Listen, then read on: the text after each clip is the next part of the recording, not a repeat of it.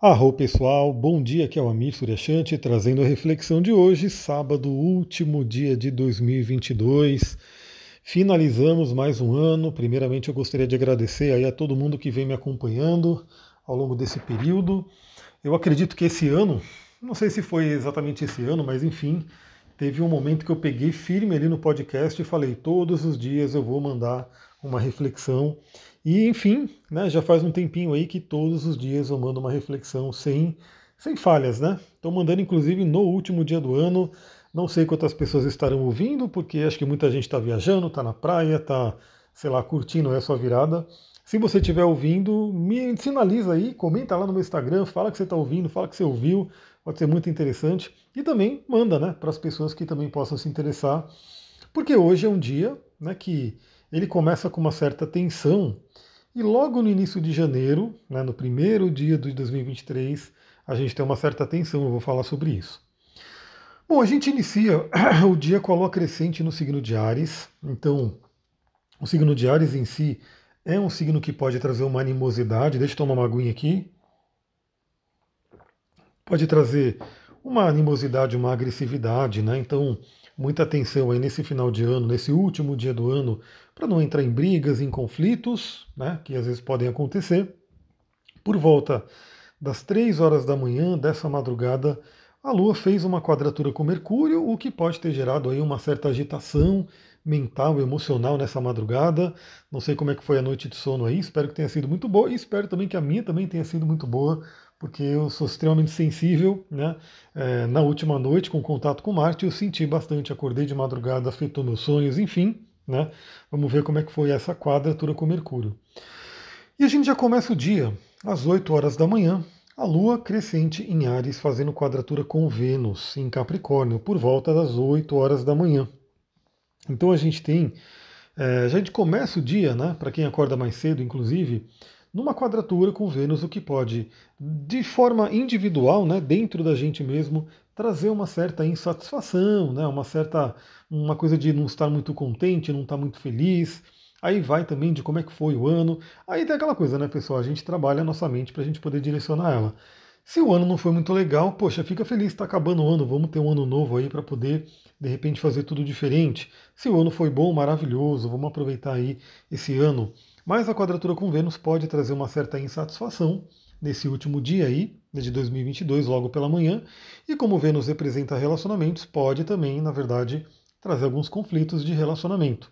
Eu tinha falado já desde a live do resumão astrológico da semana, também do mapa da virada, e hoje eu vou reforçar a questão dos relacionamentos sendo chamados à tona por conta de Vênus. Então, Vênus, nessa madrugada né, de hoje para amanhã, já vou até dar esse spoiler aqui ao longo do áudio, por volta das duas e meia da manhã do dia 1 de janeiro, ou seja, primeiro dia de 2023, a Vênus faz uma conjunção com Plutão.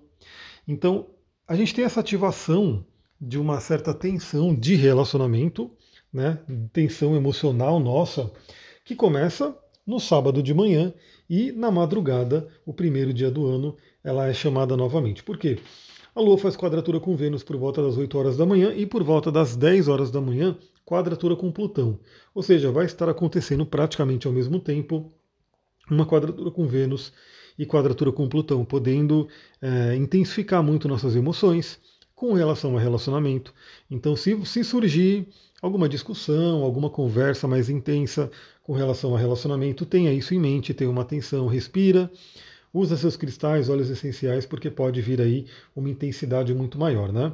Também vale a pena não entrar em nenhuma confusão. A gente está aí também nessa questão de virada do ano. Geralmente, se a pessoa está numa cidade mais turística, acaba estando mais lotado, pode gerar aí um certo conflito aí, sei lá, a pessoa está na fila da padaria e de repente começa a vir aí uma discussão ali. Então procure manter a paz nessa manhã de sábado, né? Até porque, por volta das 14 horas, a Lua entra em touro, que é um signo de paz. Né? Então é como se de manhã tivesse essa efervescência, viesse essa ebulição por conta da Lua. Aí a Lua entra em touro, né, por volta das 14 horas da manhã. É como se os ânimos dessem aquela acalmada, a gente buscar realmente uma estabilidade, um pé no chão, né, uma satisfação, uma sensação de paz que eu espero que todo mundo vire o ano né, com uma sensação de paz, tranquilidade. A lua entra em touro E aí, ela não vai fazer mais aspectos hoje. Amanhã a gente volta aqui, né, para falar sobre o resumo astrológico do dia, né? Do dia e também, talvez, né, se já der tempo, já gravo o resumo astrológico da semana amanhã mesmo e já mando para a gente começar essa primeira semana de, de 2023. Aí, para o final do dia, né, por volta das 19 horas, o Sol em Capricórnio faz um trígono com cabeça e cauda do dragão, faz um trígono com a cabeça do dragão e sexto com a cauda do dragão, ou seja, é um aspecto fluente com os nodos lunares que representam a correção de alma, que representa o caminho que a gente está seguindo na nossa vida. Isso acontecendo por volta das 19 horas, que acredito que até o momento onde muitas pessoas vão estar aí se reunindo, né, para quem for passar o ano junto com amigos, com familiares, enfim, as pessoas provavelmente nesse período aí, por volta das 19 horas, vão começar a se reunir para poder né, fazer suas confraternizações. E nesse meio tempo, né, enquanto você se desloca, enquanto você está ali com as pessoas, vale a pena se perguntar o quanto você viveu a sua essência, o quanto você está no caminho da sua alma em 2022. Né? Será que você se encaixou no caminho da sua alma? Se você ainda não está no caminho da sua alma, você está se direcionando para isso, pelo menos? Né? Porque às vezes a gente não está no caminho da alma, mas tem um planejamento, tem um, um, um como posso dizer, uma meta que nos mostra que daqui a algum tempo a gente se encaminha para isso. Então vale a pena refletir sobre isso, vale a pena né, se encaminhar para aquilo que, novamente, se você não vive hoje a missão da sua alma, né, se você não faz o que sua alma está pedindo, que em 2023 isso possa acontecer, então que essa virada do ano passe com essa certeza de que é possível, você pode sim né, viver a sua missão de alma.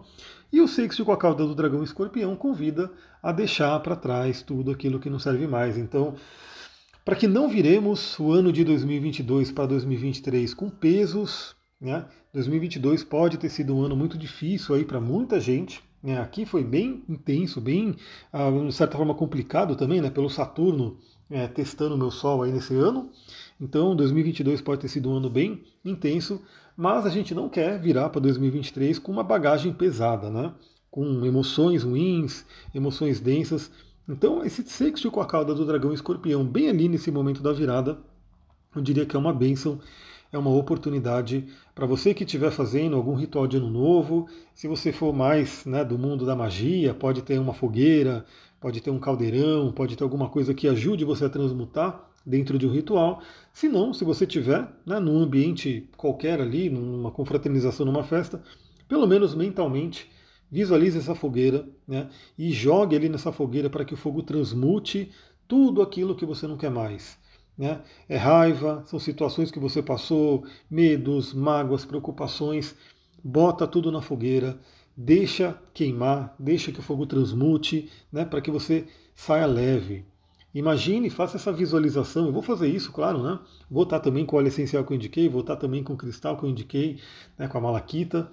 Então, faça essa visualização, né, visualiza aí um fogo, né, uma chama, e vá deixando, né, mentalmente, vá deixando tudo aquilo que pesou em 2022 e você não quer levar para 2023. Deixe que o poder do fogo, deixe que a energia do fogo transmute. Né? Esse ato simbólico que acontece dentro da sua mente, se você tiver um ritual onde você possa fazer isso fisicamente também é legal, reforça, mas independente, se você faz isso dentro da sua mente, pode ter certeza que a sua psique, a sua alma, vai entrar em 2023 com um sentimento de mais leveza, né, para que você possa construir um novo ano. Né? Então aproveita se você gostou da dica, lembra, manda para outras pessoas, compartilha, né? Último dia do ano para compartilhar o podcast, compartilha aí com as pessoas que você gosta, para que elas também possam ter essa ideia. Aí, se você tiver o seu óleo essencial, né, inale né, esse aroma do óleo essencial, esteja com ele. Se você fez uma diluição, passe nos seus pulsos, no pescoço, né, se sintonize com a energia do óleo essencial. Eu, no caso, falei do pinheiro siberiano, até postei sobre ele no Instagram. Se tiver com a malaquita, ajude também com que ela tire para fora né, do seu peito tudo aquilo que possa estar pesando no seu coração, para que você possa entrar 2023 muito mais leve e com capacidade de manifestação. E aí a gente vira o ano, né? Feliz ano novo para todo mundo aqui, né? Para todo mundo que me ouve, muita gratidão, como eu falei. Fizemos aí esse trabalho ao longo do ano. Ano que vem eu quero continuar, quero ampliar, quero trazer algumas novidades, né? Então espero que esse trabalho continue. É um projeto que ele demanda né, tempo, demanda energia, demanda uma dedicação, mas eu quero continuar e quero ampliar. Né? Então espero que você goste e que você ajude que esse processo, esse projeto cresça e continue né, em 2023. A gente vira o ano e duas e meia da manhã, ali, provavelmente um monte de gente vai estar acordado ainda, né, vai estar ali no momento da, da, da comemoração, Vênus faz a conjunção exata com Plutão. Então isso tem alguns simbolismos interessantes. O primeiro, né, a gente tem que lembrar que Vênus, como planeta do relacionamento, pode intensificar questões de relacionamento. No lado negativo, pode ter aquela coisa de discussões, de brigas, de rompimentos dentro da virada do ano, que às vezes acontece. Né?